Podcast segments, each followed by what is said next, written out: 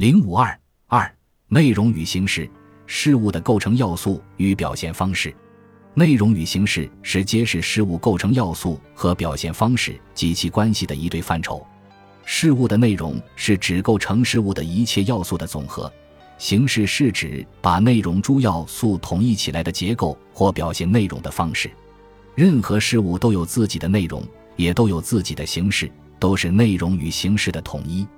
内容与形式的关系，在内容与形式的关系中，内容是事物存在的基础。从根本上说，有什么样的内容，就有什么样的形式。事物的内容发生了变化，其形式迟早也要发生相应的变化，这是一方面。另一方面，形式对事物的内容又有反作用。这种反作用有两种基本情况：凡适合内容的形式，对内容的发展起积极的推动作用；凡不适合内容的形式，对内容的发展起消极的阻碍作用。毛泽东在谈到艺术作品的内容与形式时指出，我们的要求则是政治和艺术的统一，内容和形式的统一，革命的政治内容和尽可能完美的艺术形式的统一。缺乏艺术性的艺术品，无论政治上怎样进步，也是没有力量的。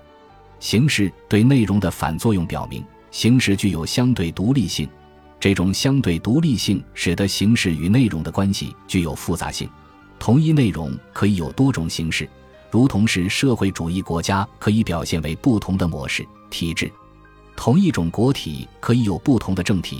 同一种形式也可以表现不同的内容，如商品、货币和工资等经济形式。在资本主义社会表现着资本主义的经济内容，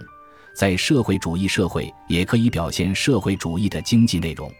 这表明，在一定条件下，新内容可以利用旧形式。旧内容也可以利用新形式，